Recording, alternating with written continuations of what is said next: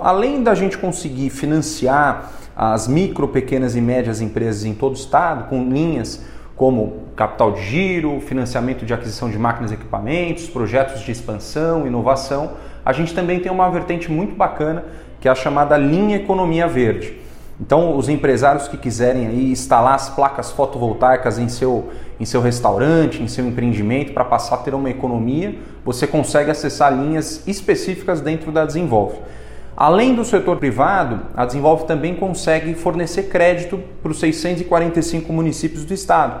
Então a gente tem uma linha chamada Linha Município Sustentável, onde a gente investe no município, consegue fazer um empréstimo, né? o município consegue realizar projetos como saneamento, uh, troca de energia elétrica por uh, luz de LED e as chamadas usinas solares. Isso tem mostrado nos municípios que a gente conseguiu implantar nos últimos anos uma grande economia de recursos do município. Né? Então, os municípios eles conseguiram aí ter economias entre 40% a 70%, os municípios que fizeram antes da mudança na lei de transmissão.